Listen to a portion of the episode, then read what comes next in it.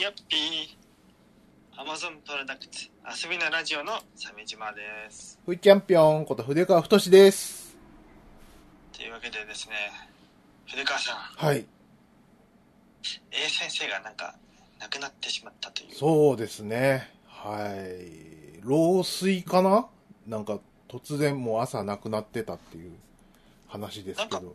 亡くなってた状況知ってる筆川さん知らない。なんか庭で倒れてたっていう記事も見たんだよねあ俺そうなはんてだっきり朝起きたらいつも早く起きてくるはずのアビちゃんがうん。出てこないなっていうのかなと思ったの俺の想像でははいはいはいはい。なんか庭に倒れてましたっていう記事も読んでさえんどっちなのって思ってたよね、ね。まあなんか、あの、衰、衰弱なんじゃないかななんか。苦しまずにいけたんだったらいいんじゃないですかね。なんか思いましたけど。88ですって。まあ。ねうんえでうちの祖父母88歳を余裕でクリアしてたから、うんなんか早い早尻だなって感じしちゃうねうんちょっと、一昔前の感覚だとね、もう大往生なんだろうけど、そうだよね大往生に、だと思うけど、あーね、もうちょっとね、生きてて欲しかったなって感じだけどね。あんな元気だしな。うん水木先生よりもなんか長生きするのかなとか思う同じぐらいは行くんじゃないかなとか思ったんだけどねね、うんやっぱスポーツと、あの、菜食だな、なんつって。ああと仕事をしないだな、と。 そうそう そう思ったけどね。なんかね、あのーこう、追悼のさ、あれもちょっとは、あのー難しい感じあのーうん藤子不二雄 A と混同してるものもなくはなくてさ。あえ今ちょっと待ってあ、藤子、うんあ、藤子 F 先生とア A のその、ビちゃんと藤本先生書いちゃってる人でしょうん、あのーさすがに報道は別になんかさ、混同はしてなかったんだけどさ、コメンテーターみたいな人が混同してる人が何人かいて、いなんかるいるなんかなとは思ったけど。 3割ぐらい間違ってたよなんかね、うん、のみたいな感じにそう。でもさ、A 先生のさ、あの、評価されてる部分ってさ、あのーちょっと、何こう、言いづらいというか、わかりづらいというかさ、服部くんは代表作だけど、その、影響を及ぼしたところってさ、全然別なとこじゃん。斬新な作画テクとかじゃうん。んはうん。荒木博彦にまで影響を及ぼしたさ、いはい、はい、なんか何コピーを使ってしかも焼き込むみたいな謎のスタイルとかさ、うんうん。あと、ね誰一人継承なされなかった最後のコマだけぶっとい枠みたいな。そうそうそう誰も真似しないよねあれ誰もいいの誰も真似しないし、誰もいいと思わなかったっていう、そ の、今回のエピソードの締めですよっていううん。あんな分かりやすい大ごまないじゃん。ぶっとい枠、ね。ぶっとい枠。そう。A 先生が開発し、A 先生と共に亡くなるという。いやー、ねオンリーワンすぎるでしょ、あの辺の表現。そうね。うん。なんかビジュアルがね、あの、非常にこう、あの、なんていうかな、こう、前に出るというかさ。 A 先生のビジュアルってあんまり評価されてないけど、うん。俺はもうアンディ・ウォーホールとかね、バスキアとかうね、ん。そういうのに並ぶこうパワーを持ってると思いますよ。そうですね。アート、アート向きなんですよね。F あの、その、ニュースタイヨールクとのはね、別でね。うん。現実的でもおかしくない迫力はあるよ。うん。ねえ、いや、でも、88ですよ。あの、その、戦後のさ、食、食糧難とかさ、なんかいろいろ栄養ない時期を過ごしてさ、で、同期がワーカーホリックで、どんどん死んでる中さ、88まで生きたっていうのはですね、非常に良かったんじゃないですかね、漫画家としては。うんううん。ん。そうね。そう。やっあのーなんていうのかな、あの、もう藤子、藤尾 A 先生はね、もう早死にするわけにいかなかったんですよ。その、何そうだな。うん。だって、手塚治虫が60で、相方の藤、あの、藤子 F 先生が60で、えー石ノ森章太郎が60で、ね、で、弟分の赤塚不二夫は長いこと植物人間やってましたから、そうだね。はい。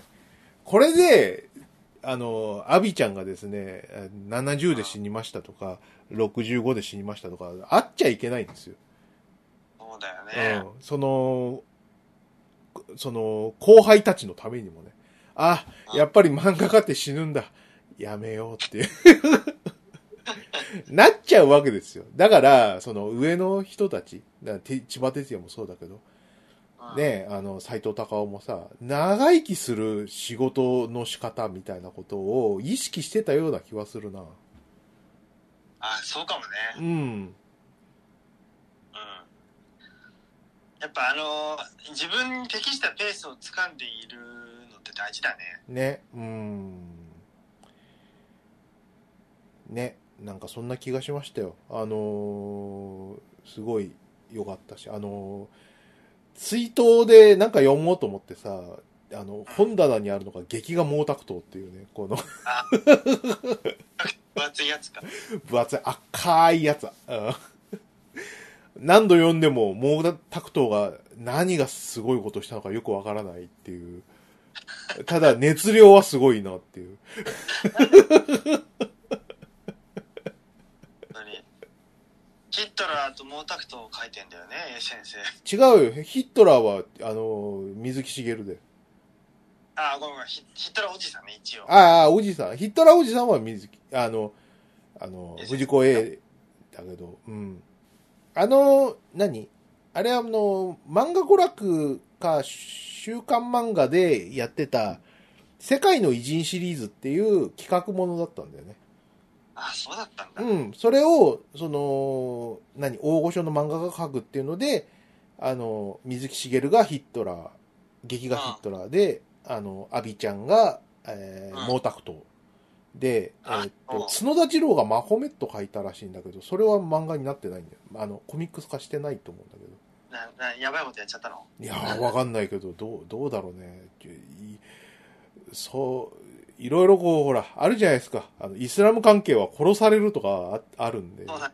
え無関係は、マジでやばいからな。ーそうですね。えなんかさ、あの、海老原武史先生がさ、ーうん。アシスタントだった頃のこう漫画を描いてて、A 先生のアシスタントね、うん。あのコピー機大好きだっていう話を書いてて、うん。写真をコピーしてコントラストを思いっきり飛ばして、こうコピーを出力するっていうのが好きらしくて、うん。そこの技術を毛沢東でたくさん使ってたんだって。はいはいはいはい。なんかゴルフボールをコピーしたりもしたらしいよ。うん。それはすごいよく言われてるし、あの、毛沢東はね、劇画毛沢東は、なんか、その、何とにかく写真の資料が欲しいと。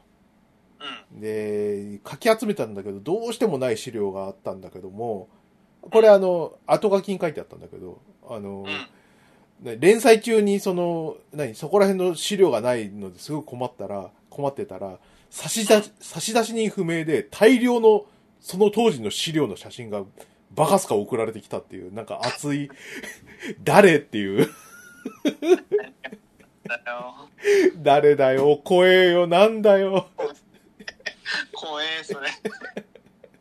差し出し人不明っていうのがなんか謎すぎて怖いんだけど、えーの、扱ってるテーマがテーマだけだけに怖えね、うーん、そういうこともあったらしいんでね。その分、こう、写真テクがふんだんに使われてるんですよね。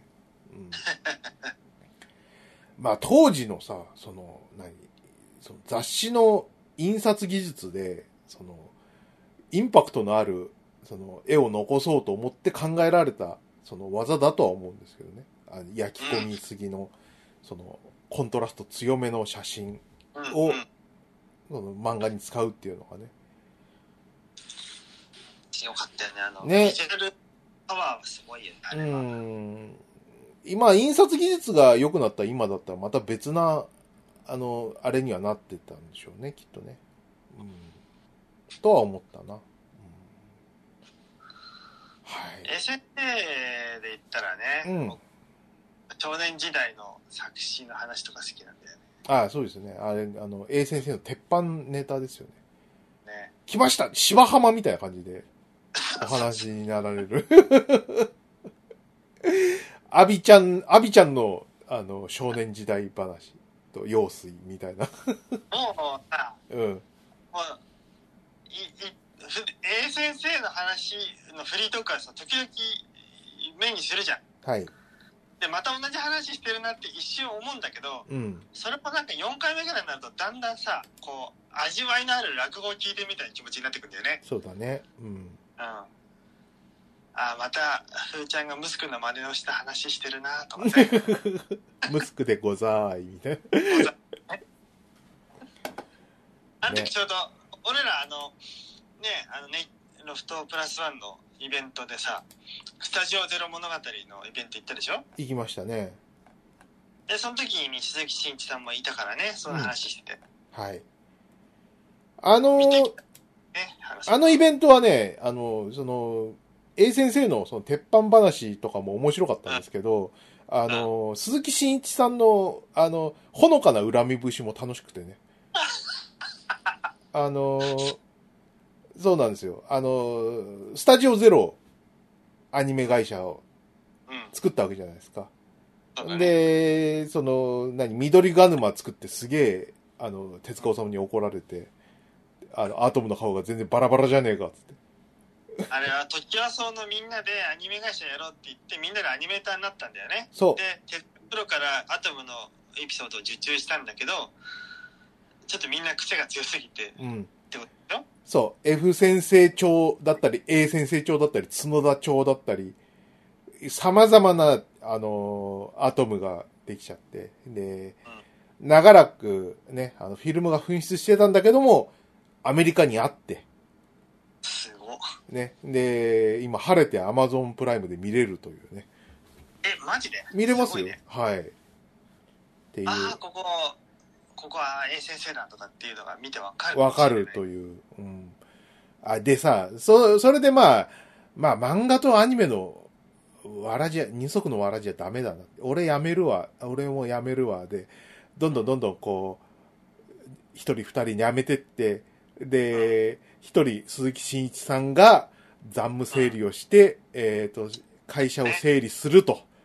なんか、5年だか10年かかったって言ってたね やったその話を横で、わーって言ってた。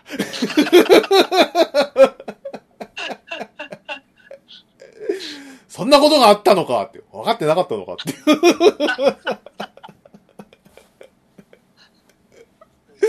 ちょっと怒られろって感じだけど。それはすごい面白かったですね。えーねそう、もうその、時はそうメンツもね、水野先生と、えー、ね、その小池さんこと、鈴木さんと、うん。あと、角田次郎もまだ生きてるかな。うんうぐらいん。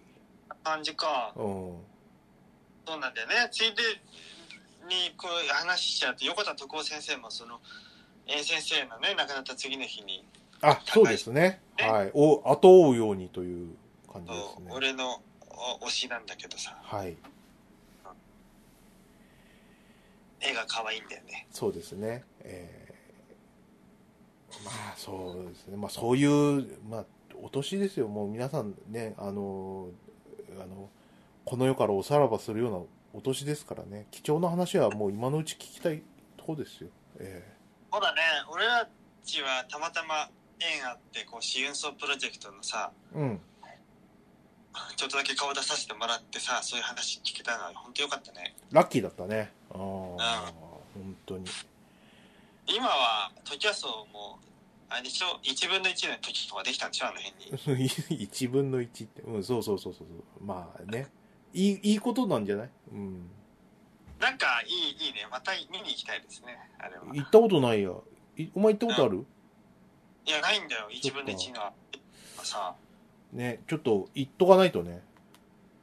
ううんん。そ OK あまあな。あとさ、あれ、あれ読んだわ。あの、話変わるんですけど、あの、ゴールデンカムイ、うああ俺も今読み中う読み中ん。両方鮫島さんなんか前途中まで読んでたよな。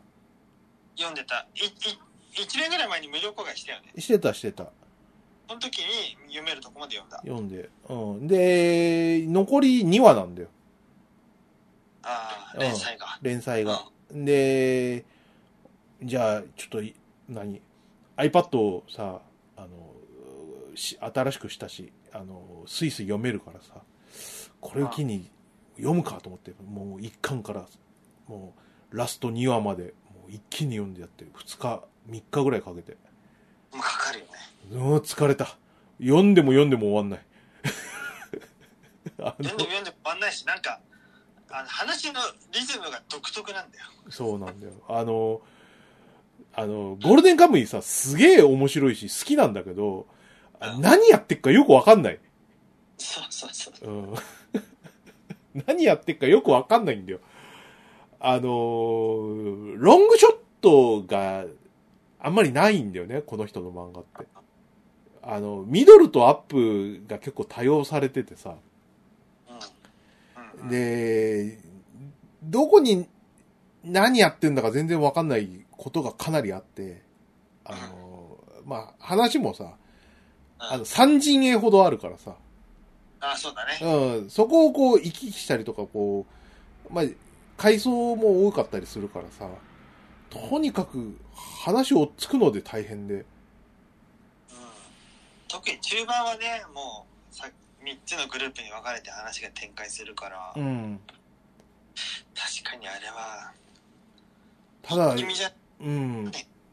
初見じゃ、ちょっと話ついていくのが大変でって感じだけど、でもラストまで、その、見るとさ、もう今うんラスト残り2話だけど、そこまで見た結果、あ、こういう話なのねっていうのは、なんか、分かったんで、今ちょっとまた、好きなエピソードのあたりからさ、読み返してたりするんだけど、うんなんとか理解が深まってっていう。ああ、わかる、わかったわかった。この時、一回目読んだ時全然わかんなかったけど、あ、これはこういうことなのか、みたいな、二回目読み推奨みたいな感じなんですね僕。かもねうん。はあ俺今日のお昼ぐらいにちょうどサーカス編読んでたんだけどいはいはいはいはい。あの、小糸さん、小糸注意だっけそうあの人が大活躍する回ね。うん。軽業師としてのうんこの才能を乱されちゃうやつなんだけどあそこで、あそこでサーカスについていけば、また幸せな人生が待ってたと思うんだけどな。うん。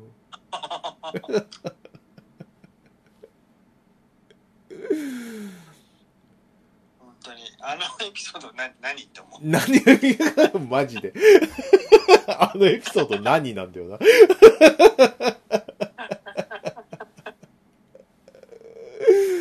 うーん。いや、すごいね。なんかさ、そ、そこそこそこそこ、漫画、漫画の作り方ってこんな変わったって思った。こんなさ、だって、最終35巻ぐらい、これって。あそうなんだ確か、えーそうだと思うんだけどな、えっと、ヤンジャン。確かそう、そん、30数巻ですよ。えっとね、それをさ、その、ラストまで読んでさ、あ、こういう話だったんだって、こう、合点がいくさ、壮大なストーリーって何あ、最終31巻だって。ああそうかそうか、うん31巻で、ゴールデンカムイの連載っていつ始まったよ。あー6年ぐらい前どうだろうね。ちょっと今検索していいですかね。うんえーっと、ゴールデンカムイ。えーっと、えー、ウィキペディア。2018年かな発表は、あ、あそ違うわ。えーっと、2014年だ。そうなんだうんじ。ゃあもう1年経ったねそうだね。で、まあ、その、何 ?8 年のさ、週刊連載でさ、こんなに、その、シリーズ構成っていうかさ、そういうのしっかりした週刊青年漫画を作る、作れちゃうんだっていうところがショックでさ。いや、ショックだよ。だってさ、あの、何週刊漫画ってさ、その、何毎週、その読んでくれるための引きが大切だって言うじゃないだから、その、そのために、その、ある程度の矛盾は仕方ないとかさ、あれ、こいつこんなキャラだっけみたいな、こう、矛盾が生じたりとか、そういったことがあると。うん。うん。で、それはいいじゃないかっていう、了解のもと、こう、漫画家もさ、あの、うん。作者も、編集も作ってたはずなんだけどさ、うん。もう、どっかのこう文脈で、いや、しっかり作ろうっていうことをやり始めてさ、もしかしたらデスノートなのかもしれないけど、うなんか、そういうさ、なんか、この長いこうスパンをきちんとこう作れる、この縦と横のさ、その連携みたいなのができるようになったんだなって。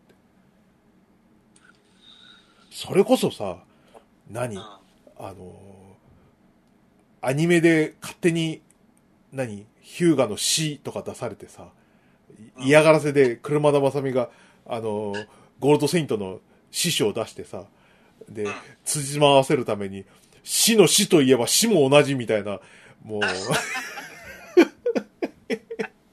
氷河が、意味のわからないことを言い出した、ね、こともありましたし。はいそれは、それはダメだよ。あれ漫画、漫画差し置いて急にこう、しあの、師匠出しちゃダメだよっていう。 アニメの方もさ。うん。そういう世界からさ、なんか随分遠くに来たなって思った。ゴールデンカムイ読んで。すごい構成なんだね、あれは。ね。うーん。でもじゃあ、思いつきで、いい加減なエピソード始まる気がしてたんだけど。ね。で、ああの、ギャグがくだらなくてくどいからさ、あうのん。ーくだらないはいそうそうそう、くだらな、くだらないんだよ。だから、うそれ、そのくだらなさとさ、そのしっかりした構成ってのが結構こう、アンバランスね。うん。うん。ね。なんか、原因はわかるんだよ。うん。さっき、あの、デスノートって言ったけど、それ以上に多分、その、週刊誌が売れなくなったからだと思うんだ。ほう。うん。あの、週刊誌がバカすか売れてた頃は、週刊誌の、その、売り上げっていうのを重視せざるを得ないと思うんだわ。うんその分、その、各連載のさ、ハンドリングもさ、やっぱり荒くなっていくと思うんだよね。はいはい。うん、あの今週はこれが上位だったけども、えー3位4位になったからここら辺で手こ入れ入れたいですみたいなそういうこう3週4週ぐらいのこうその視界しか見えなかったはずなんだようん。大きく売れた時ってでも今雑誌売れない時代でさ電書とあの書籍待ちと電書ですぐ買える時代になったからさ、うん。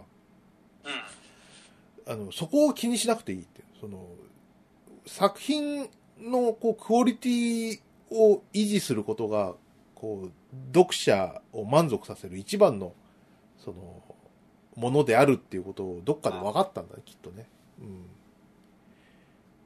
どうせ中間、どうせ、の、はいはいはい。どうせこう、何、ヤンジャンもジャンプも、その、何、頭打ちではあるから、うん。そこの雑誌の売り上げをそこまで気にする必要がなくなったっていうのが一番でかいと。ああ、はいはいはいはい。一週間ごとの、その、リアクションさせなくていいってことね。そういうことだと思いますね。え売りをされると。えうん。はいはいはいはい。いいね。ねそう。だね。うん。あ面白かった。あと2話で終わ終わんだか全然おわかんないんですけど。 マジか、早く追いつきたいな。今ね、うん。ラーザ見た、 371話だった、今読んでるの。そっか。うんね312話だよね、今最新話が。そうだね。うんまだ、まだあるな。残り3話のところまで読んだけどさ、なんだかなんかクライマックスみたいなことやってたんだけど、間に合うのっていう。なんだよ、どうなっちゃったのほんとね。えーいや、楽しかったです。はい。えー、俺も早く見よはう。続きい。よし。ということで、今週は、えーと、はいファミ通をやりましょうかね。本通信通信はい。やっていきます。行きましょう。はい今回のファミ通は、2022年4月28日、はい。表紙は、一郎。うん。一郎がコナミの、あの、野球のユニフォームを着て、うん。今日やってるね。パワープロ2000に一郎参戦しますよ。はい。で、あとは、えーっと、今回すごいシンプルな表紙じゃないもっとさ、文字がさ、ビシャって載ってるイメージあるけどさ。あ鮫島さん、いつの、いつのファミ通の話してんのよ。いや、もうずーっとファミ通はこれです。 あ本当そうだっけそうだよ。あの鮫島さんの言ってるファミ通の表紙っていうのは多分5、6年前ですよ、それ。そうかも。うん。いや、それしてんな。もうずーっとあっさりしてますから。ここ、確かに。ここ3、4年ぐらい。店頭でウウランゾということだろうね。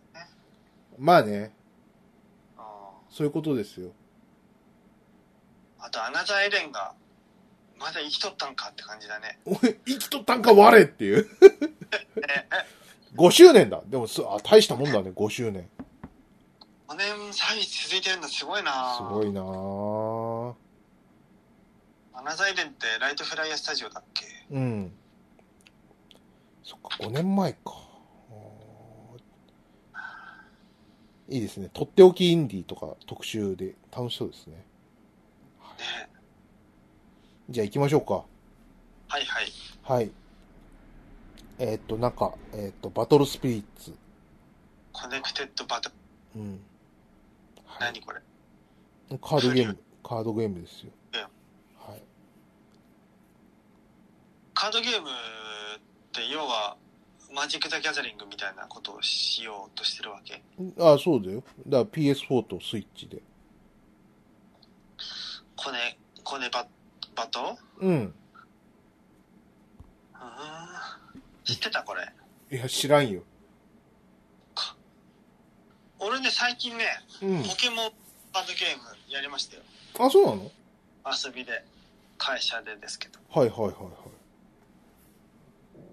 いやー、これ、難しかったけど、面白い。売れる、売れるなと思っ売れるなぁと思った。た。うん。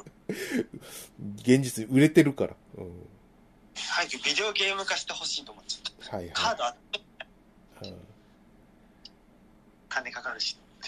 まあね、わかる。あの、なんか対人戦がさ、もう、鬱陶しいじゃないカードゲーム、やってみたいなとも思うんだけどさ、あの、ちょっと人、人が怖いんで、うん。ええあの、ドルプレイ。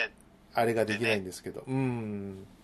まあ、せ、せいぜい僕はあの、アーセナルベースやるぐらいなんですけどね。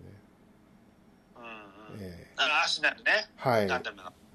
あれはあの、何マッチングちゃんとや、やってくれるんで、その、あ、機械実はが。見え、マッチングしてんだ、あれ。してんだよ。うん。あそう。いや、よ、あのーそうそうそう、アーセナルベースさ、あのようやく、まあ、勝てたり負けたり、ルールが分かったりって感じなんだけど、カードも揃ってきてね、あのあ。うんうんうんエーエールストライクガンダムとか出て、楽しくなってきましたよ。ええガンダム版クラロワみたいな感じだったね。この前やったけど。そうだね、うん。うん。わシンプルで分かりやすいんだよな。うん、かりやすい。この前、筆川と行ったじゃないはい。ゲーセンに。でも、その後、会社帰りにもう一度俺は行ったのね。あ、そうなの。うん。そしたらカード、52どうぞのコーナーがあって、うん。あれすごいいいね。ダブったやつ、あげ、置いてくの。あ、そうだよ。うん。あれで結構揃ったよ。なんか、カードをあそこで漁ったんだ。うん。あさった、イエーイって。あ、隼人小林あった、 とか。うん。あ、ガンタクもあった、イエーイって。 まあ、あの、ゴミカードだからさ。なんかレア高いやつとかなかったでしょさすがに。なかったと思うな。そうでしんょうん。背中のガンダムが一個あったかな。なんで背中のガンダムって。背中しか映ってないレア度の低いガンダムがあったと思う。ああ、RX78 ってことか。うん。うんあああれったあったあったあったあった。コモンのやつね。うん。そうそうそう。あの、なんかね、あの、面白いのがさ、うん。うん。あの、モビルスーツは、あの、うん複数体、こう、はい、何その、デッキに入れても大丈夫なんだよ。その、あ、そう。うんうん量産できるっていう観点から。うん。ただね、キャラクターはさ、例えば、アムロとかでもさ、例えば、その、私服のアムロ、えーうん連邦の服着てるアムロ、えーなんか、すごい険しい顔のアムロ、えーニューガンダムのアムロみたいな感じで、こう、強さが全然違うわけよ。その、リアリティがさ。うん。うん。その、まあ、それはわかるじゃない。で、うそん。の、ステータスも違うんだけど、同じデッキには入れらんないんだよね。えー、同一人物だからってこと同一人物でだから、そあにう。うん。うーんで、同一人物の、その、キャラクターレベルは引き継いでるのよ。うんだから、その、例えば、レアリティの低いアムロが出ましたと。はいレアリティコモンのアムロが出ました。こいつを、例えば頑張って使って、で、レベル10とかなったとするじゃないですか。コツコツ貯めて。で、レアリティの高いアムロが来ましたと。引けましたと。そうなったら、そのアムロ、レベル10のアムロなんですよ。へえ同じ人だから。面白いねなんかなんかね、 そうそうそう。だから、すげえ、あの、リアリティの低い俺の推しキャラいるんだけど、頑張って育てて、お迎えするまでに鍛えようみたいなこともできる。はいはいはいいいつか高レアカードが出るかもみたいなかもと。そういうことだよね。うん。うんうんはやと小林のレアカードはちょっと出なさそうだけど、うん、 なんか、 20前半なのに養子をもう3人も取ってるような成人だぞあいつそう、そうだね。繊細孤児を3人もね、うん引き取って、そうだぞそのうち一人死ぬしうん、 ひひどいよ。 ね、レア上げてくださいっていうことですよね。はい。あんなぽったりおじになっちゃってねはい、そうだよねさあ、じゃあ次行きましょはいはう。いじゃあなんか新作情報まで行きましょうかね。いきますかはいグリムグリムグリモ15年ぶりに前野さんのアートがア。はい。ね載ってますよそうですね。これはあのバニラベアがねオーディエンスフェアと同じ時期に出したただしパブリッシャーは違う会社のうん。リアルタイムストラテジーっていうねこれ PS2 だっけ PS2 だったようん。そう買ったけどほとんど遊べなかったんですよねこれなんでうーん結婚してたからシンプルな理由だった。結婚してたからね。うん。そうだね。うんそれ残念なことだ。そうね。なんか改めてやるにはいい機会じゃないですか。いいですねしかもスイッチ版があるっていうのはいいよね頼もしいなね。今更13騎兵も、あの、スイッチ版出たし。あ、そうそうそう。ね。バニラウェアもね、こういうのも歓迎されるんでね、うん。定期的に移植して、うんじもうほんと食いつないでくださいと思うよね。そうだね。うん。はい。おぼろ村山さんも待ってますからね、一番で。そっか。ビータだもんな。うん。ビータはね、今死にハードだからね、うんまあ、引っ張り出せば遊べますよ。はい。ダウンロードコンテンツをもう、まだ俺ミープレイだしね。うんうさくん先生はちゃんと遊んでないからね、俺は。うん。そうなんだよね。だから、さ、テレビでやりたいと思っても、ビータ TV はさ、ものすごいプレミアついてて、今、さ元の3倍ぐらいの価格になってんだよね。そんな値段になっちゃったのあれはね、約1万円だったんだよね、うん。ビータ TV。はい。で、今はね、ヤフオクとかでは2万5千円以上ですね。まあ、やばい。そっか。もともとの出荷台数がそんななかったのかもね。そうね。うん。で、グリム、グリモアですが、相変わらず、こう、目を引くアートで、素素晴らしいですね。晴らしいですね。いいなぁいいな。い俺いもな。これはやりたいななんかね、前野さんが、ツイッターかなんかで、うんか。なりやるのが多かったって言ってたのよ。何があ、聞こえなかった今。音があ途切れちゃって。うん。前野さんが言うには、うん。時点でかなりやり残したことが多くて、うん。あの、悔やまれる作品だと、満足いってないみたいなコメントやツイートを見たような気がすんのよ。なるほど。うん。うんで、まあ、リメイクというか、HD 化して、追加要素とか増えてますよね。うん。バランス調整とかしたんじゃないのこれ、きっと。そっか。じゃあ、やりきった完璧版ってことなんですかね。ね。うんパーフェクト、きっとみたいな感じなのかな。うん。そうなってくれてるといいけどね。そうですね。さあ、じゃあ次行きましょう。ああ、トム・クランシー、レインボー6モバイル、iOS、あ Android。もうここら辺のゲームが、もう、普通にジャンジャが出るよな。デッド・バイ・デイ・ライトとかも出てますよね、モバイルで。す。5人組2チームに分かれて戦う PVP のタクティカル FPS。だって。うん、まあ、やらないね、これは。そうですね。 多すぎるよね。もう何がえ多い。たくさんある。はい全部同はじ。そうですね。はい。はい。じゃあ、好みの野球ゲーム、イチローコラボ中。パワープロ2022。はいはいはい。 PS4 とスイッチで出るんだ。そうだね。イチロー出すって、な、何すごくないそうだなんかね。インターナ選手は普通出ないじゃん。うん。まあ、ファミスタとかでもなんかレジェンド枠みたいな、レジェンドチームみたいなのがあったりするけど、こんな全面出すってないよね。そうだね。普通は大谷を出し出したいとこだけど、うん。まあ、メジャーから出ないんだろうな。ね。うまあん、コナミの野球ゲームかかけるコラボ。イチローコラボ中。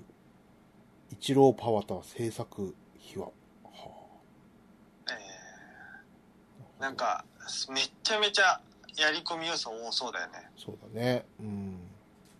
パープルはもう、コナミを支えている大黒柱だもんね。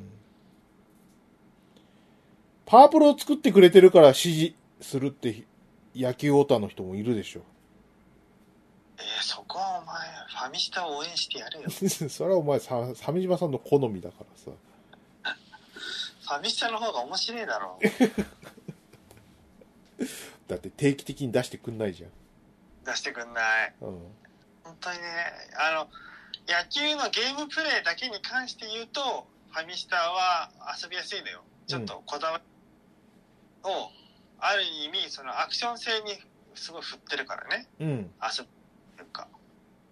パワープロはなんかカーソル合わせて打つのがすごいまどろっこしくて、はい。で、一人用で遊んでもせいぜい3割いくかいかないかぐらいの打率、リアルな打率に収束するんだけど、うん。まあそれが 嫌で、リアルな打率に収束するのが嫌なんだ。いや、もう7割ぐらいの、もう、うん。ファミスタは7割打てんのよ。うん。有力な選手になると。はい。難易度、ハードとかでもね。うん。こういうことだよ。いいそっちの方が楽しいもん。そっか。三振とか、ファールフライとかさ、うあれだよ。んね、坂に本隼人とか2連続完全試合とかしたいわけね。うん。 たいしたい。はい、今日やりかけたけどね、すごいね、また。書いてたね。うん、佐々木朗希さんは。うこれ何ですかね、こん。うの、んなんか、オンラインで対戦、パワーパーク、寿司サバイバル。はいはい。対戦相手の乗ったお皿を選んで試合を勝ち抜いていく寿司サバこと寿司サバイバル。他のプレイヤーの作ったチームやサクセスチームなど、相手に連勝を狙おう。だって。お寿司になると。あらららら。え、それ何ページえ、24ページ。 ?24 か。 うん。シーサバイバルか。い や、本当王道がね、すごいんだよ、これ。うん。だって、栄冠ラインだけでさ、1本のゲームとして出せるボリュームな気しないはい。 ?20。これよ、よくないよ、こんなゲーム出されたら。何も遊べなくなる。何も遊べなくなる。 まあそうなんだよな。本当に。こればっかやるからな。ううんん。で、ずっと伊集院さんがこれの話ばっかするでしょ。はい。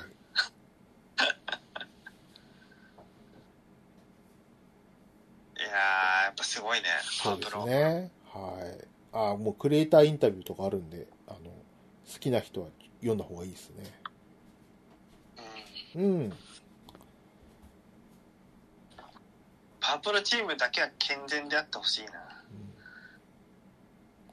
人権あるといいね、この開発者たち。あの話、横道それないでください。もう、先行きます よ。はい。えっ、と、あ、来ました。13騎兵防衛圏。スイッチ版ですね。はい。あ、なんか、メインビジュアル新しくなってませんなってる。この、左の方は見てないかな。見てない見てない。未来編のキャラクターのうん。ビジュアルだね。はい。もう相当話の内容を忘れてますけど、あの、話のディティールがこう、いろいろこう、時間をこう、経って忘れていって、まあ、なんだかんだで東雲先輩が悪いしか覚えてないんですよ。ゆうのめ先輩だよね、やべえの。 で、エッドパパ好きな人がすげえ振り回されるっていううん。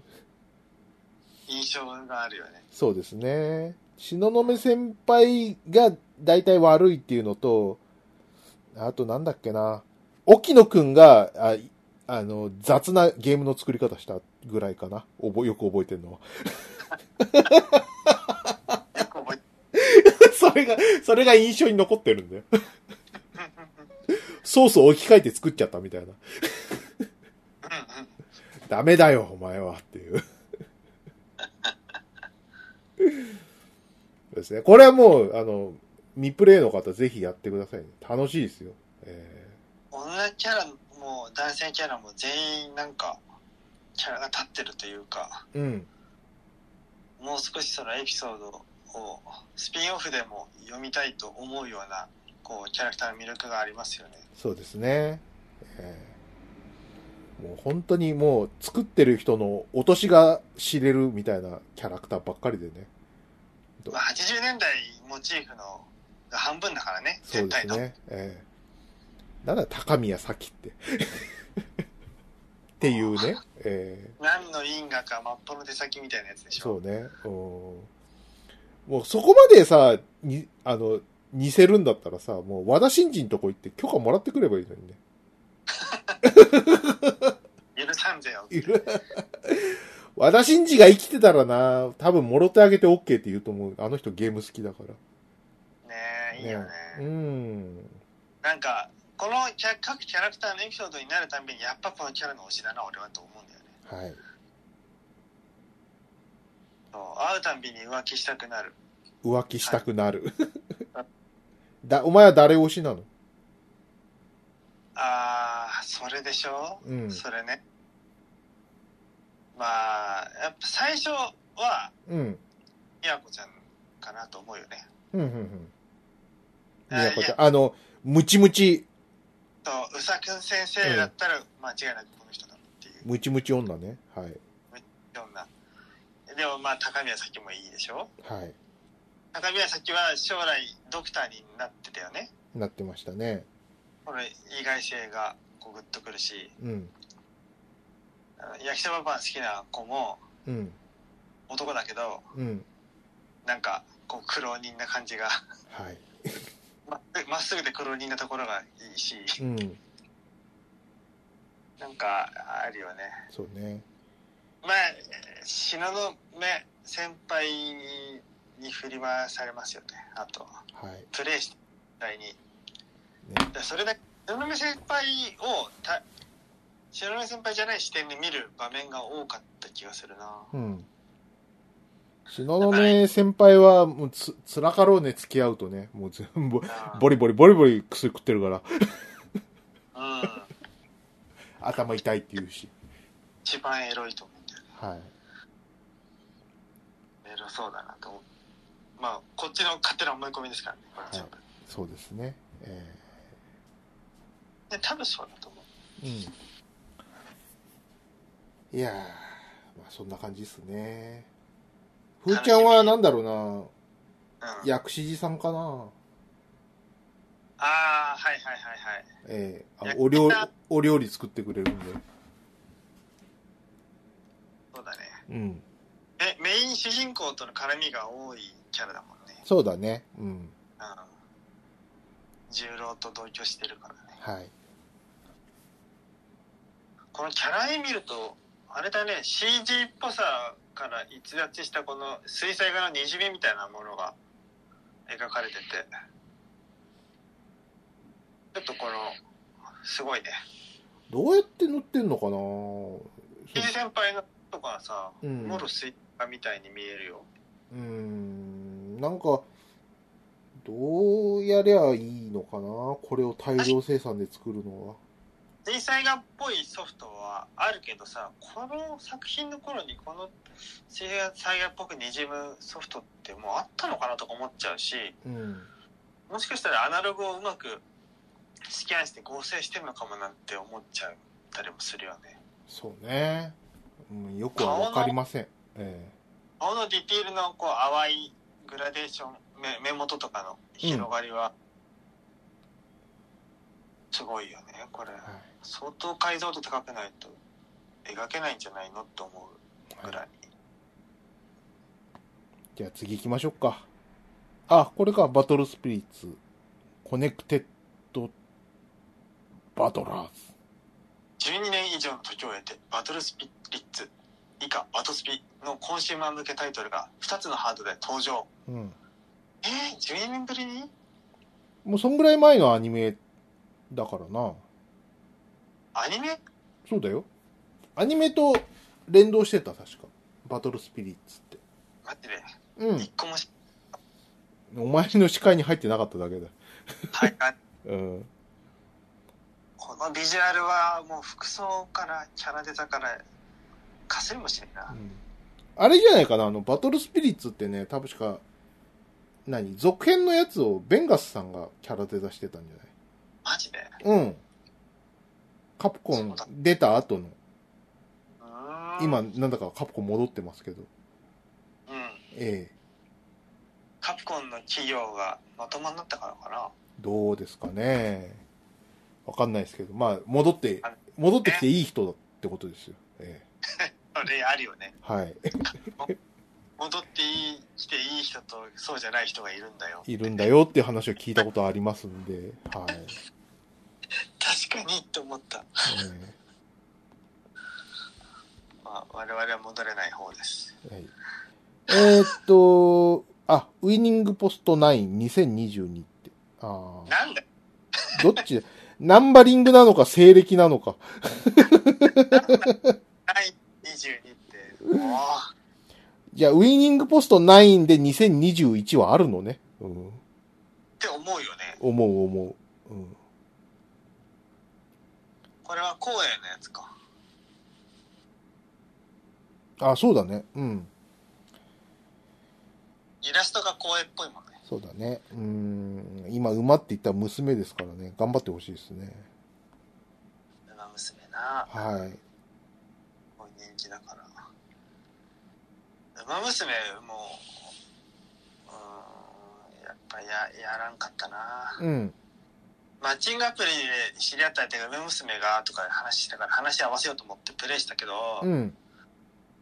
やはり、なんなかったわ。そっか。まあ、うん、そういうこともあるでしょう。えそうだね。ーさあ、じゃあ次行きましょうか。うどこまで行きますかね。えん。グランサーガ、グランサーガ初の公式アートブック。ーはい。なんかあるんですかなんもない。まあ、鮫島さん、綺麗ぐらいだったら別に読まなくていいですよ。何年、何年やってるんだよ、鮫島さん。はい。そうですね。まあ、ファミ通町内会と。なんかさ、あの、お習字のとこにあの、角キャナイトって書いてあって、大臣宮安のんきって、ああの、あ、本宮当、だ。宮安先生絵描いてくれたんですかね。そうだね。この絵は間違いないだろう。ねすごくない今、宮安のんき、今、マラソンランナーですからね、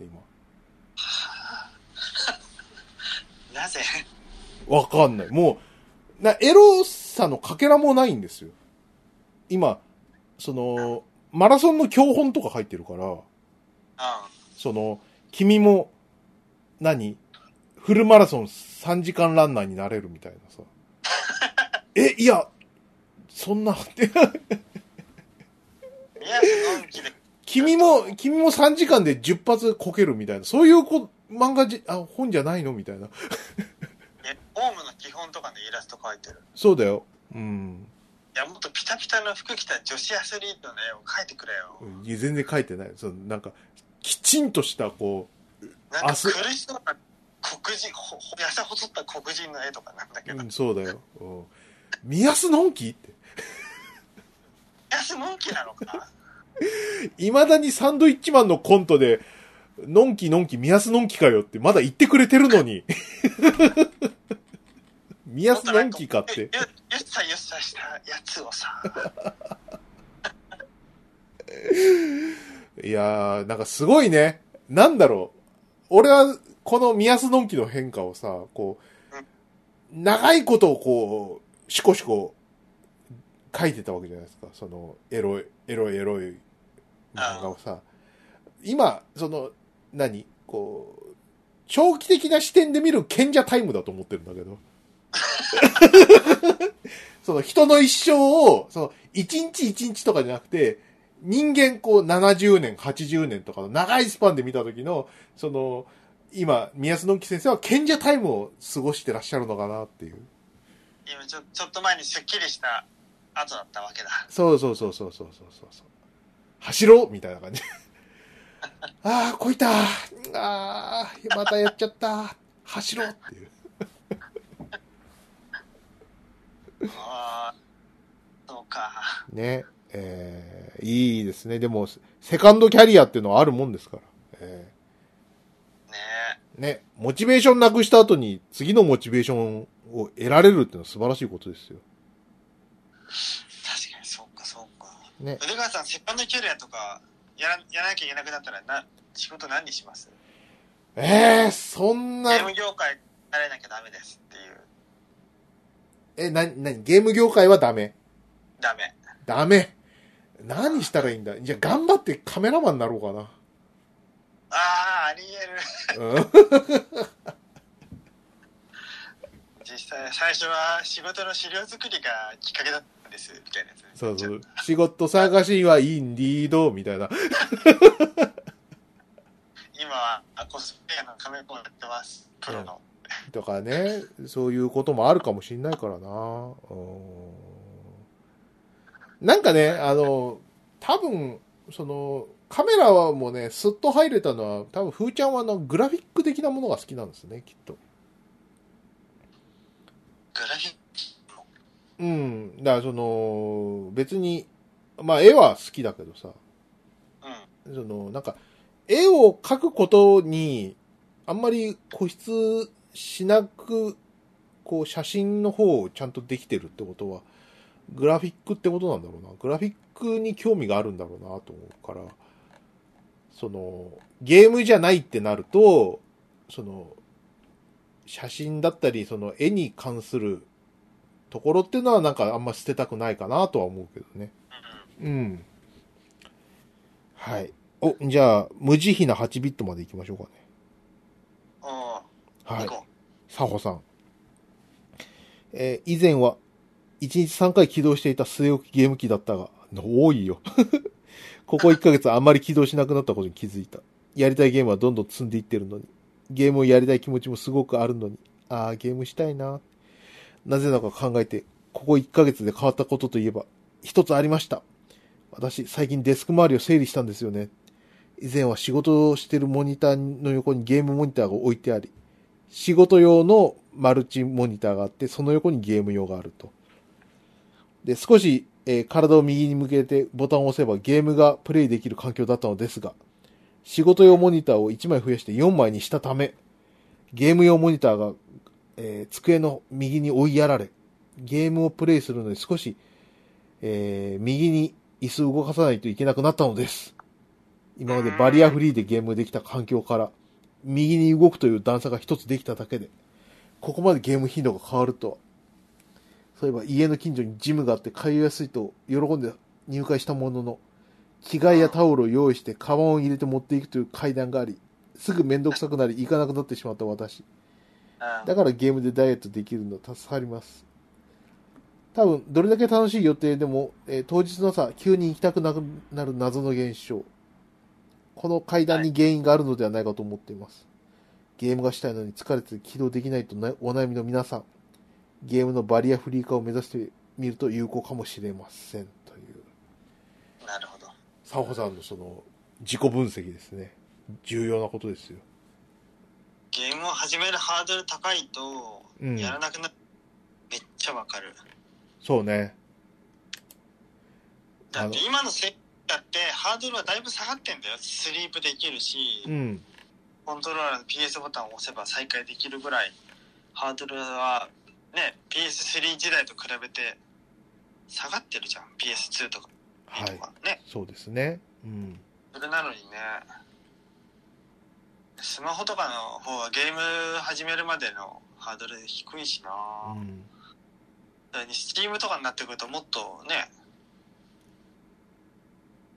在宅勤務だったら家で遊べるしね。 まあそうですね。え本当だね。ーはい。なかなか考えさせられる。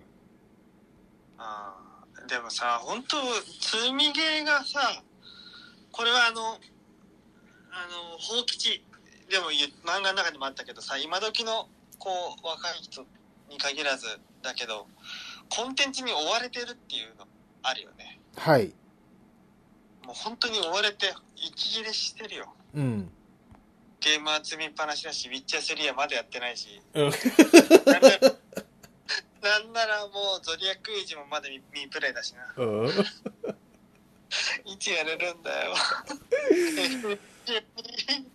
なんかね、うーん、そうなんだよな。俺も、今、なんとか、ファイアーエンブレムやってるけどさ、うあの、途切れがちだね。あの、ううん。うんなんか、もう積みそんう。うん。仕事とかで疲れちゃうと、もうパズドラしかできない菅田将暉みたいになるじゃん。そうね、うん、非常にこうリアルな描写だね。うん、これあるよななあ、本当にね。はい。あ、じゃあ次は、えっ、と、とっておきインディ、はい、は増い。量18タイトル。最近インディーをチェックしてないですけど、なんか知ってるのありますこの中にあるかなうん。なんかデ思ッい、チうん、みたいなインディーゲーあるのよ。うん、俺はそれ大体買うんだけど、 うん。はい。本当本当クソだからね、あの、ちょっと今度まとめて動画とかで紹介したいからだよ。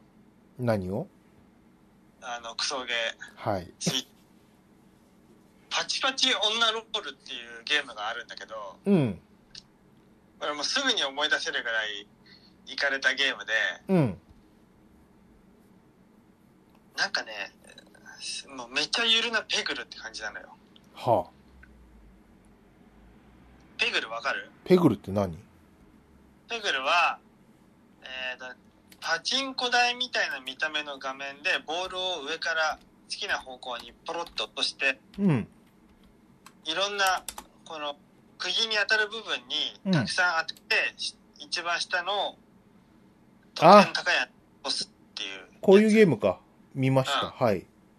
うん。でそれのアリューでパチパチ女ロールっていうのがあって、うん。ほんとくだんなくてそれの脱衣版なの、はいはいはい。うん、でまたこうパチパチ女ロールはあの 絵が下手うん。でエロくなってないのよはい。そそこがねもうじわじわ来てねうん。なんであれなんか出てこないな。パチパチ。リンク送った送パったチパチおアロールパチパチはねカタカナああ、これ出ないわ。パチパチオン、オン、あ、ロールね。はい。となんか幼芸の無理無理やり翻訳とかしてるからちょっとね検索引っかかりにくいんうん、だと思うんだよね、女かと思った。オン、あ、ロールね。はい。そうそうそうお前なんでこれ買ったの いいかれてそうだから。行かれてそうだから。で、これやることが、この、画面の上からこう、マジックハンドみたいなのが左右に動いてて、で、マジックハンドはボールを掴んでいて、そのボールを離す、ボタンを押すだけなんだよ、プレイヤーは。好きなタイミングでボタンを離すと、えー球がいろんなところにコンコンコンコンと当たっていって、得点が取って、いろんな演出が見えるっていう、はい。まあ多分疲れてたんだろうね。そうね。 そうだろうね。なんかすごい、お、おっぱい、あの、デッサンの崩れたおっぱいの女の人がいて、何も魅力的ではないんですけど。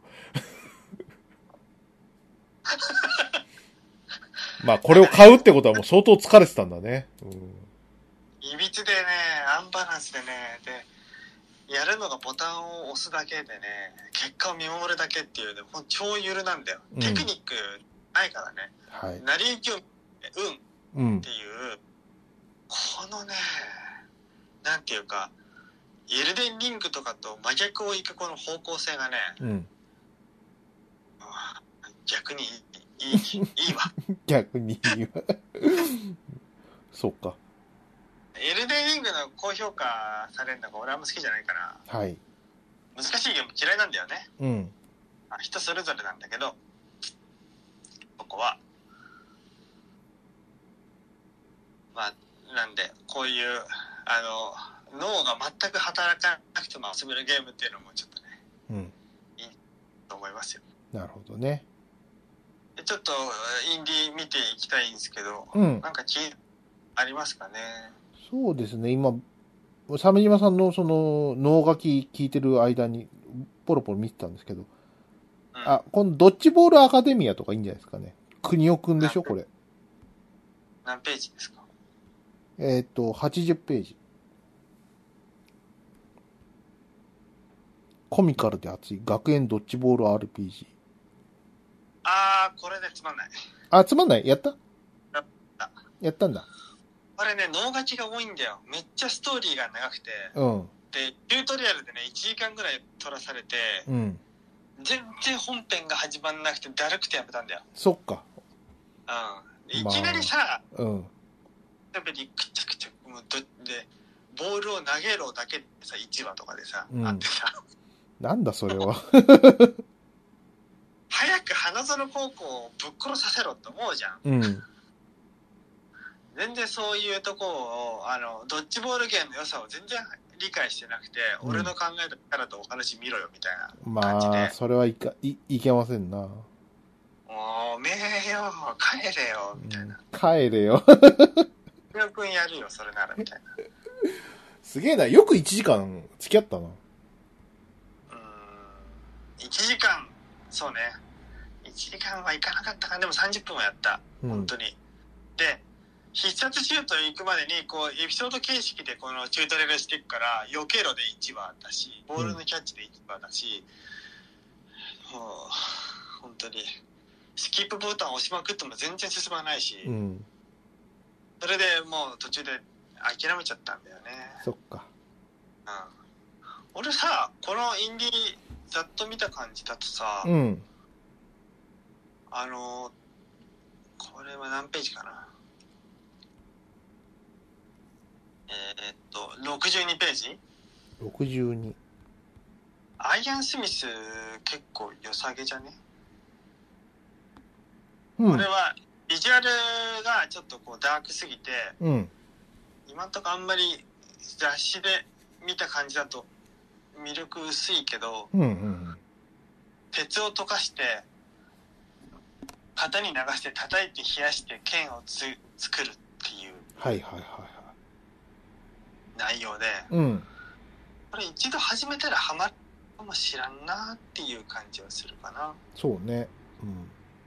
ただまあ西洋の剣だからな、日本刀だともうちょっとこう鍛造とかさ折りたたんで不純物を打つとかさうん。こうタップフェーズにさものすごい技術とさ時間かけるからさこれた型型に金属流し込んで叩いて研いでとかさうん。あそんなやる気でいいんですって思っちゃう よねえーっと、基本的にメインストーリー上にある目標を目指して、刀剣などを制作していきます。経営的な概念はなく、町の人や兵士からの依頼を受けたものを作っていくと。うんうんはあ。なるほどね。本当に剣作るだけなんだね。ぽいねね。うん。ちょっとねいいかもなるほどね。これ、評判とか聞きたいね。あん、なんかね、作った、あんたの作った剣、よく切れたよ、なんつって。名声 が、名声が5上がったみたいな。そんな感じなんかねな。うん。ねえちょっとな、鍛冶屋の話は、えっ、と、太鼓理試練とかでも鍛冶屋ストーリーとかあるからな。うん。この前のやつ、えっ、と、洞窟サンドボックスゲームえああ、コアキーパーかなはいはいはいはい。ああ、いいね。これいいんじゃないですか。たうん。洞窟探索もの。掘って掘ってはい掘り進め。法律進め。スチームなんとかディグみたいな。なんか、なかったっけこんなゲーム。えマイナーディグディープうん。 ?Xbox のライブアーケードにあったよね。インディペンデントの。そっか。うん。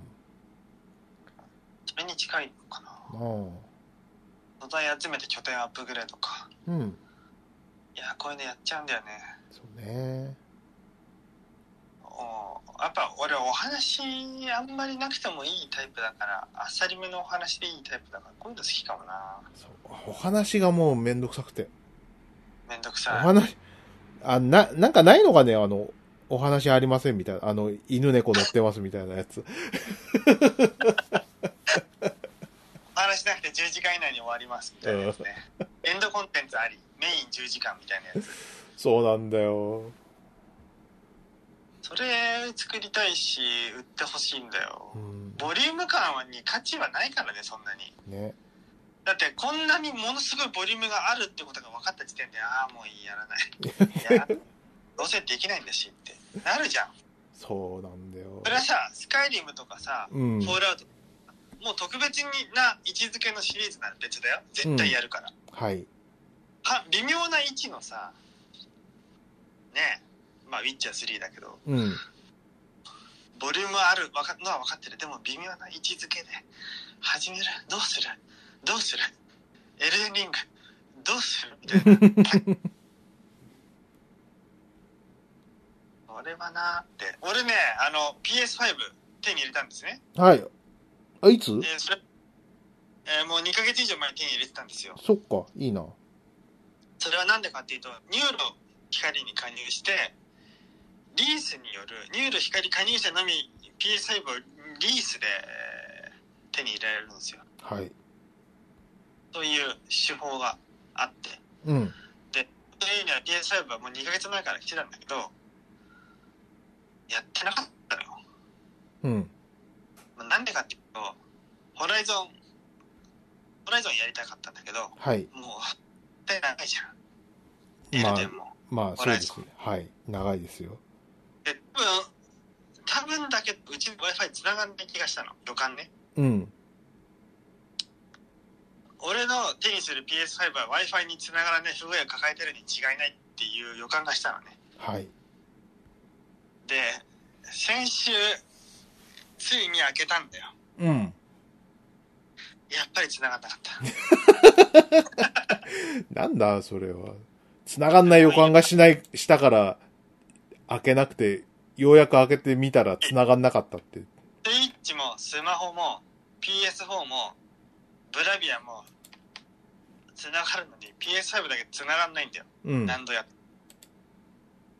もしょうがないから自分の寝室の LAN ケーブルに挿してうん。でなんかしぶしぶやって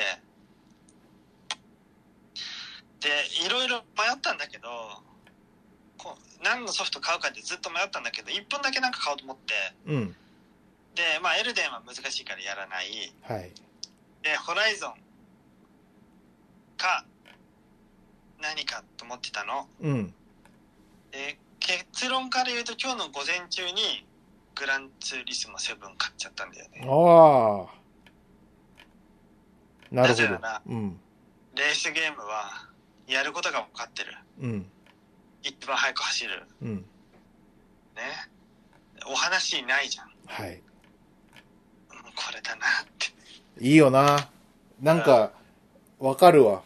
あの、レースゲー好きかもしんない。あんまり、あの、タイムアタックとか興味ないんだけど、あうんうん。の、ずーっとツーリングできるゲームないかなっていうのは俺たちやったじゃん、ツーリング。そうザクル。ザ・クルー良かったなと思って。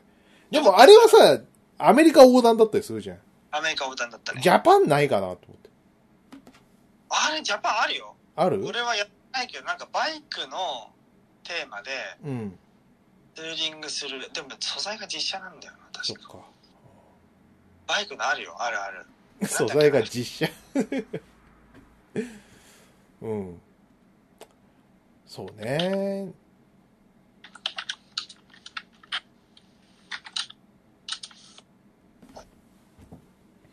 なんかね、そういう、なんか、日本、日本版アウトランみたいなやつ、なんかゲーセンでもいいから出してほしいんだよアウトランああな。うん。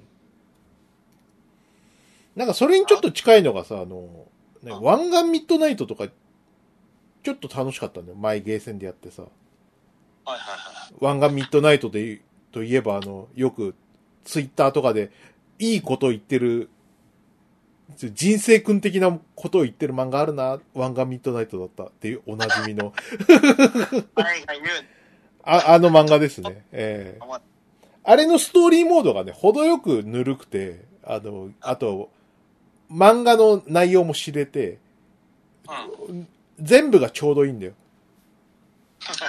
うん なんで、ゲーセンにあると、ちょっとやっちゃうみたいな感じで。いいいいねいいんだけど、あの、どうもね、あの、なんか、コンシューマーにおろさない気らしくて、あうん、あのー要は、ほら、あのバンナムのカードを使った、その、ゲーム管理してるからさ、あのあコンシューマーに移植すると、あのオペレーターがブーブー言うんでしょ、ゲーセンがさ。ああゲーセンでしかできないゲームが欲しいわけよ。あはいはいだから、PS4 とかに移植されちゃ困るっていう。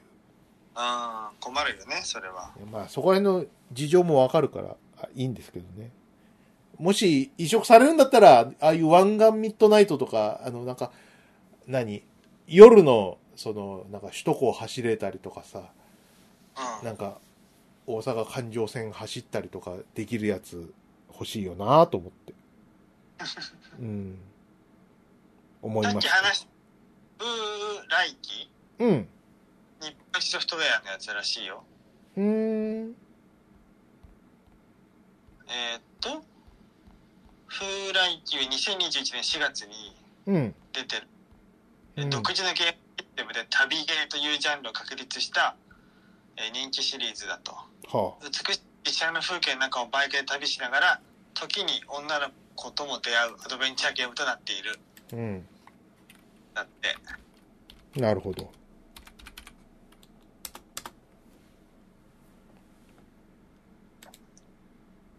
マジか、どんな作りになってんだろうな。うん。岐阜編だって、岐あ、阜本当だ。実写だね。うん。実写。はあ。で、女のと子。いはう。うん。い。女の子3人用意されてますね。何人あいいじゃん。なんか、なんか、ゲロとかさ、なんか、あ。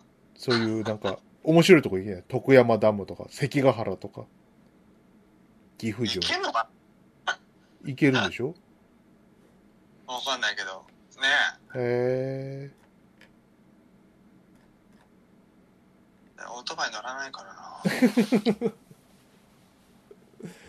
え。そう、何、まあ、な、とっちらかったけどさ、ほんまふーちゃんたちは何がしたいかっていうと、あの、話とかいいから、なんか延々とできるやつないかっていう、そうそうそうそうそう。そこです。はい。あと言って、テトリスほどシンプルすぎても、なんかすぐ飽きちゃうからうね。ん。で、格ゲーやりゃいいじゃんと思うけど、格ゲーピーキーすぎて俺にはもう無理だ。 そうそうそうそう、ピーキーすぎてお前、お前たちには無理なんだよ。なんかもう尖ったやつしか生き残ってないから、そこに今更入る気にはなれない。うん。はい。じゃあ次行きましょうか。はいはい。うんと、じゃあ、ここ抜けて、あ、アナザーエデン、祝5周年。はい。おお偉い。5年、5周年いけた。素晴らしいね。え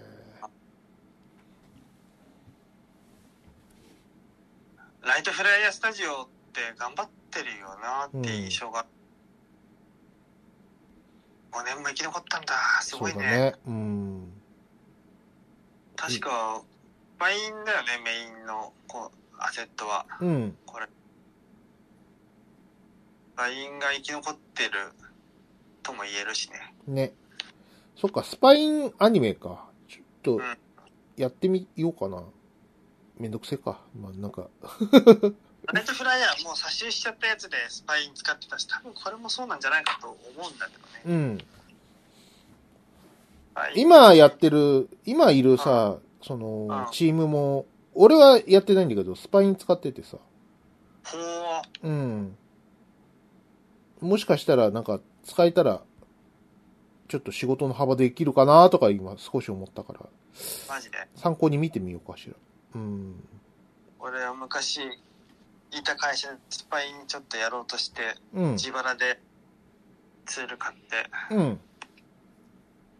一応ある程度リグ、ある程度セットアップまで行きましたよ。あ、ほいっと。うん。資料見ながら。うん。めちゃめちゃセットアップだるいけど、うまくいけばあとは楽。アニメーションつける。まあ、アニメーターなら。はい。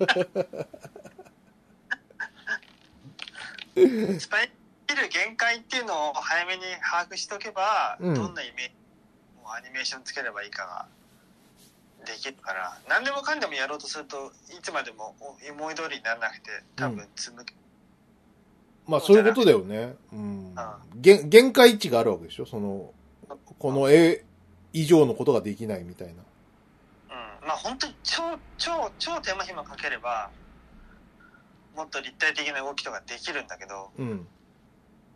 それはセットアップが9割でうん。あとはもう力尽きたはずだから。うん。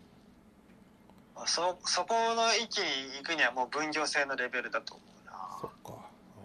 あな、あなうん、でもあんまりやんなかったねつまり地味地味にユーザーが広がってきてるぐらいであってうん。まあ生き残ってくれるだけいいよねはい。さあ、えーっと、シャドバ、ドラクエ。お、玉吉あるじゃないですか。お玉吉はい。昭和40年頃ってもう昔語りですよ。 銭湯に行くと、ゆ、えー湯船でじいさんがよく何話節を歌、うなってて、なんだろうか、なんで周りを気にせず歌っちゃうんだろうか、と思ったもんだが、還暦、還暦すぎてよく分かった。自然に出ちゃうんだな、これが。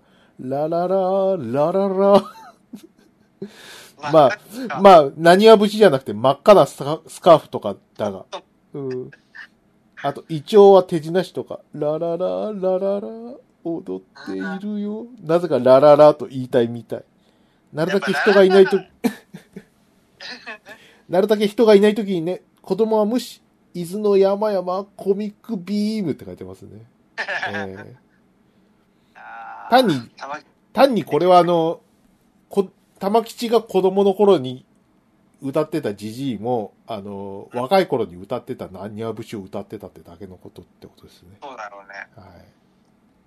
じゃあ、いずれ、我々の世代が還暦になって、風呂場で歌うようになったら、安室ちゃんとか歌ってるの うんそういうことじゃない ?You are sunshine, my sunshine みたいな。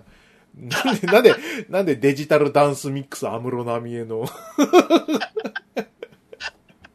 ち、ラララはないのうん、まあまあ、そそういうことでしょ。その95年前後のさ、う多感な頃に聴いた曲を多分口ずさんでるんでしょうね。ん、確かにね。ね。うん。うんは。 A 先生の少年時代もラララ入ってたもんね。い。そして、君と別れた、ラララ。ラララ。井上陽水が全部、全部捨てて。全部ザバーって、あのゴミ箱に捨てて、さあ作ろうっていあんうな。思いだけするのはい。はい、じゃあ、次。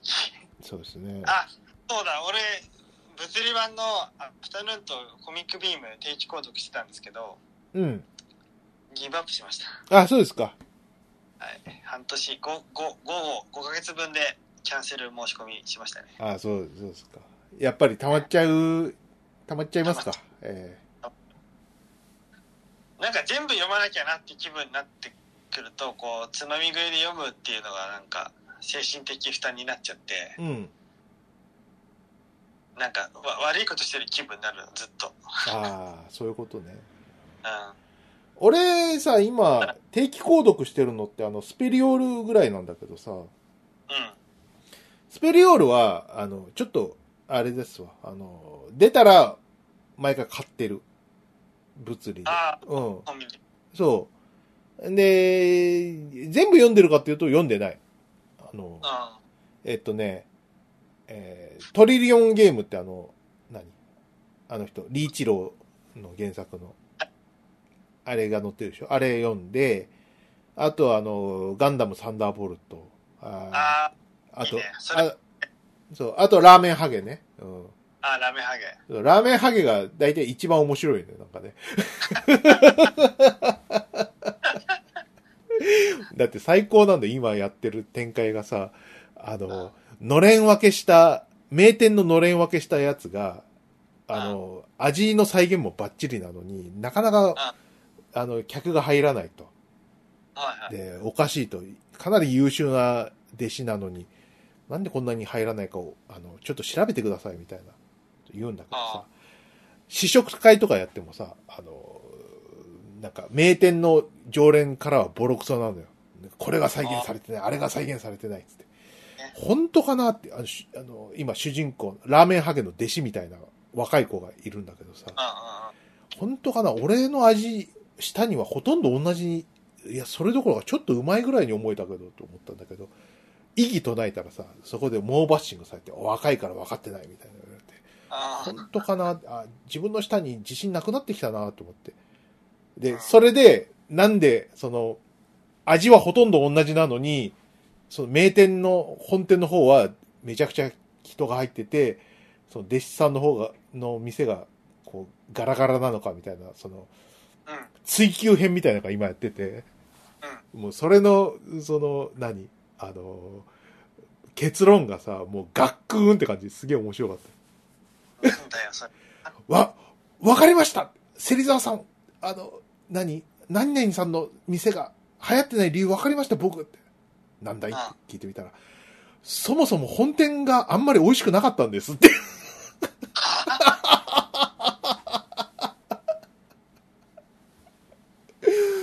本店の、その、塩ラーメンの名店は、その、20年前に出た画期的な店で、あーその、ラーメンという、その、ジャンキーなものに対して、日本料理店で、あの、修行を積んだ、あの、店主が、その、日本料理の文脈を、こうラーメンに持ち込んだ画期的なラーメンだったと。うんうん、でそれにこう、感銘を受けて、こう、その、ファンがついたりとか、で、しかも内装も綺麗だと。格調高くて。うん、で、内装の格調高さに、かなり、こう、人間の味覚はやられてるって。 あと、その、場の空気ね。そのあ、何、あの、スマホ見てるやつもいないし、その、店主の、その、面さばきに、その、じーっとこあう、見てるわけよ。はい、はいこう。緊迫した空気が漂ってて、そこで食べるラーメンは確実にうまいあーうん。だけど、その、試しに、その、ラーメンそんな好きじゃない、その、友達を連れて行ったら、なんか薄い、薄かったね、このラーメンみたいな。 お吸い物みたいなラーメンだったみたいな。そうかなあんな格調高い味のラーメンがお吸い物かなと思って、それをこう元にもう一回食べてみたら、お吸い物だわって言われて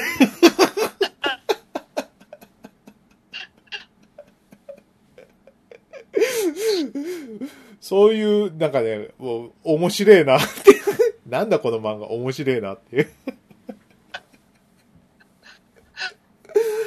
ラーメンハゲの結論は、その、あの、超、その、その画期的だった、その、ラーメン、ラーメンだったわけですよ。その、上品な塩ラーメンっていうのはね。あでも、その20年の間に、その店主はその、何、維持だけを考えて、成長的な変化をやめてしまったので、その間に、その後に出てきた、その、その、画期的なラーメンの、その、何進化に追いつけなかったと。で、結果、その、大幅に立ち遅れたラーメンをずっと作り続けてるんだけども、信者的な人が、あの、非常にこう、ブランドを維持してくれてるので、あうまいというところの評価が全く変わらず、その、売り上げも落ちてないと。そそうれいでうや、うん。ってるだけと。はい。うん、あでも、そういう、その、王様が裸であることを見抜ける、ラーメンをよく知らない人が食べると、あなんかお吸い物みたいなラーメンだったっていう。ー っていうさ、これが面白くて、で、ラーメン発見伝は、あの、迷子乗ってるから、ああの、あとトリリオンゲームは、その、読まなきゃっていう感じで、だいたいまあ2作入ってれば、あの、定価の元取れてるっていう、俺は判断なんだよね。うん。はいはいはいはうんい。。まあね。そうね。そう。で、あと、あの、血の輪立ちとかさ、あの、ゾクゾクするやつと、乗ってれば読んでまたゾクゾクしてさ。でいや、うん。あとあの、何あの、漁とかするやつ、漫画あるじゃん。鮫島さんも読んだと思うけど。うんうん。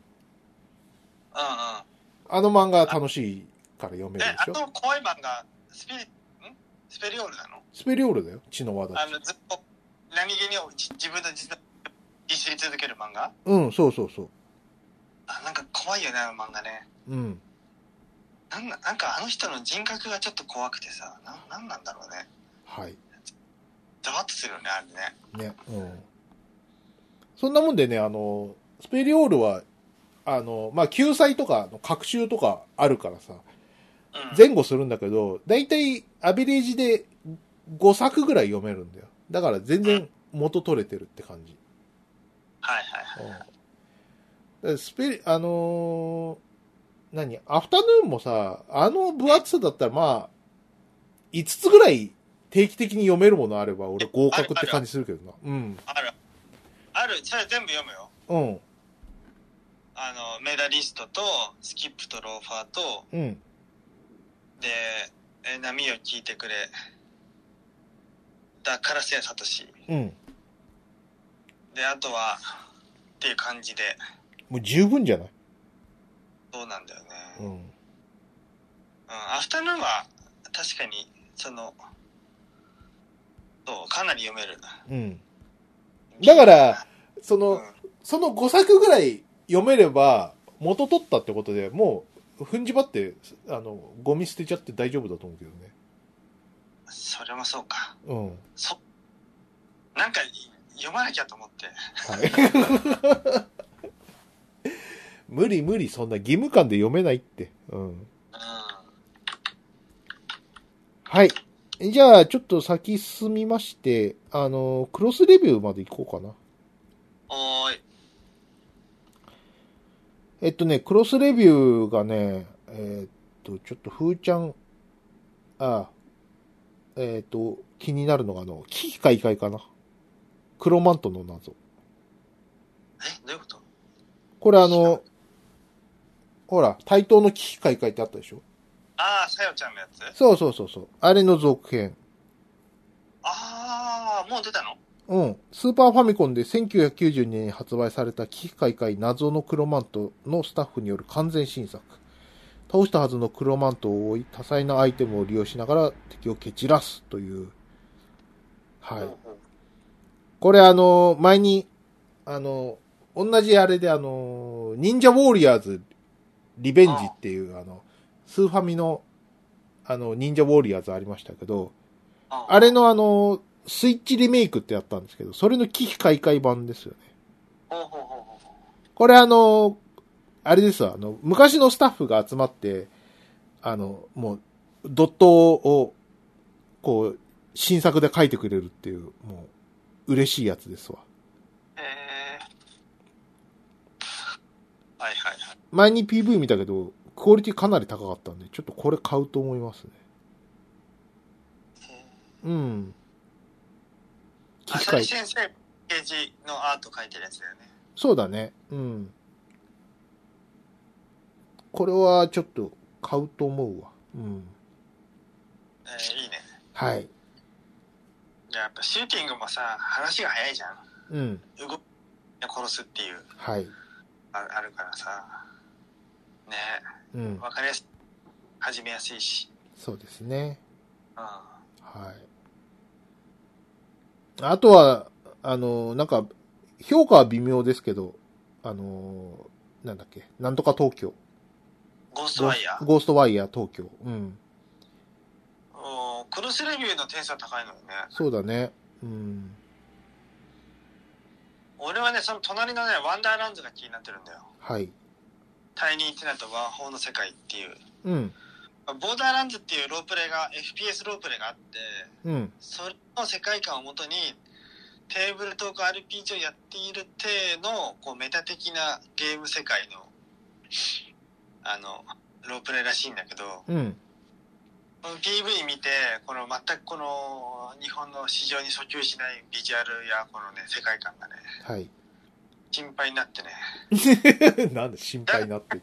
面白いのであろうというのが感じられるからねうんすごい気になる、そっか。ゴーストワイヤーはねなんかクリアまでが結構あっさりしててうん。 10時間程度でクリアできるみたいなことを IGN のあのレビューで言ってたんだよね、うん。そこはいいとこだなと思ったそう。もうそれい、いいじゃん。10時間で終わるゲーム超いいよ。超いいなってうん分かってるね。うん、銃じゃなくてこう忍者みたいに韻を結んでショットを打つっていうビュビジュアルはいい良さそうだよねね。うん。いいんだけどだんだんクソダリーナって思うんじゃないかなっていう心配はあるんだよなうん。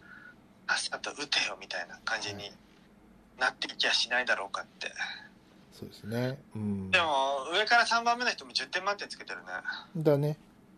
うんシビアなんだよねそう。メインの渋谷版の竜が如くみたいな言い方もされてて。えー、そうなんだ、うん。ホラーテイストなのかなと思ってたけどあ、ホラーテイストだけどさ、その、うん。はいいわゆるその街の再現とかそういうところですかね。はいはい。でも渋谷とかちょ長所変わるからな。ん何がうんだって、なんか工事とかしていろいろ変わるじゃん。変わるよね。し新宿以上にさ。う確かに。わかるわ。ん。ねえ。まあそんなとこっすかね。こんなとこ。以上です。ああ。ファミツエクスプレスによると、うん。 150ページ。はい。えーっと、スーパーマリオの人生ゲームプラスが出るうん。というのがあって、はいス。ーパーマリオって絡めるのってどうなんだろうなと思って気になってるんだよね。なんだそれ。え、子供とか作る感じみたいな。 ああ、そういうことううん、ん。もあるし、キノコとか、ファイヤーフラワーとかのパワーアップ要素と、マリオの世界観と人生ゲームのゲーム性をどう絡めるのかなっていうのはうん。うん。気になるかな。え、マリオがこのコマに止まったら子供が二人できるみたいな。誰とうんみたいな。人生ゲームだったらそうじゃんうん。はい。あピーチが子供二人生まれるみたいな。誰とそう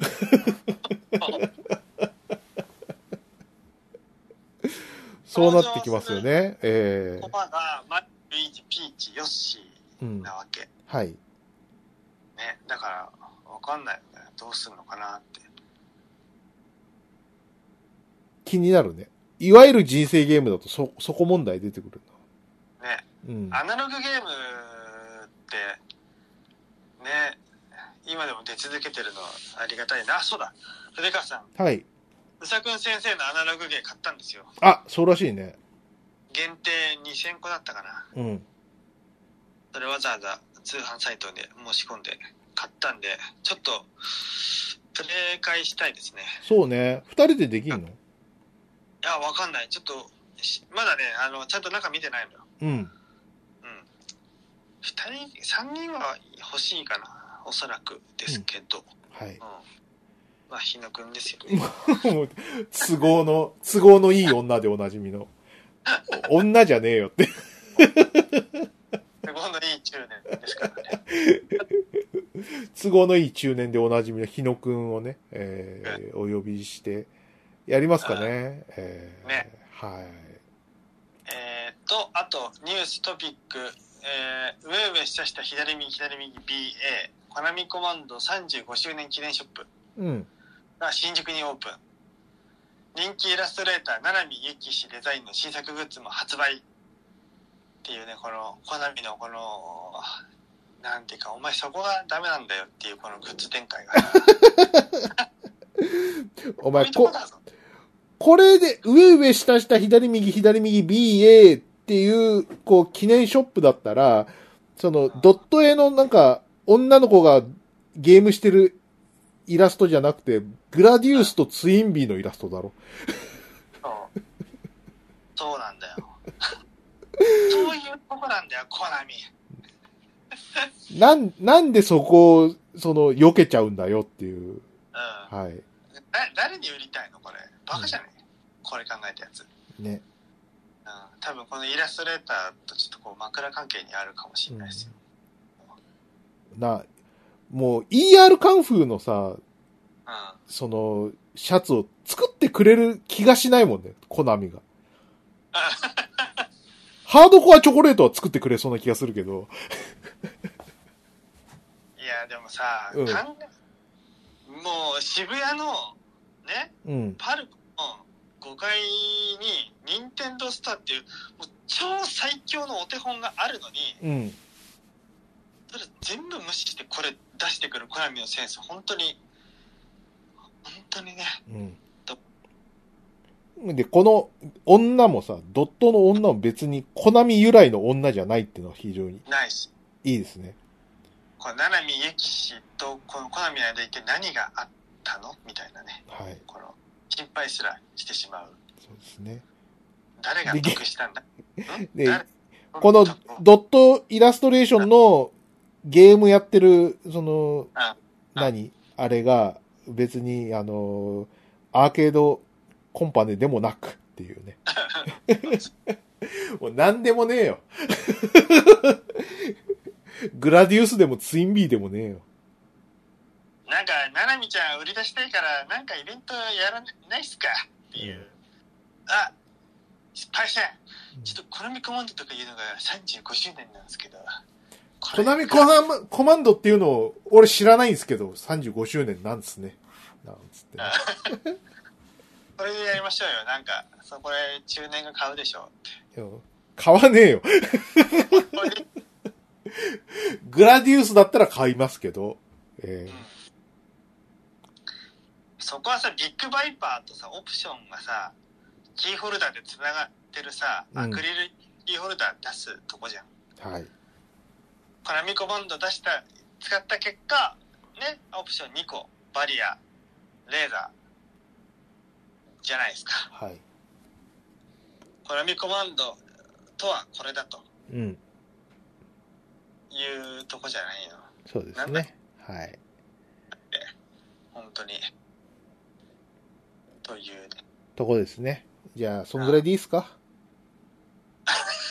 はい。おわいや、もう、でも、だって、鮫島さんのコナミディスってこれ以上展開ないんで。じゃあ終わりますか。はい。ということで、以上となります。はーい。じゃあ、あれですね、うさくんのイラスト担当したゲーム、今度、ちょっとやる計画立てましょはい。う。というわけで、ファミコン通信通信でした。じゃあ、あの、終わります。鮫島でした。筆川でした。バイナラッピー。バイナラッピー。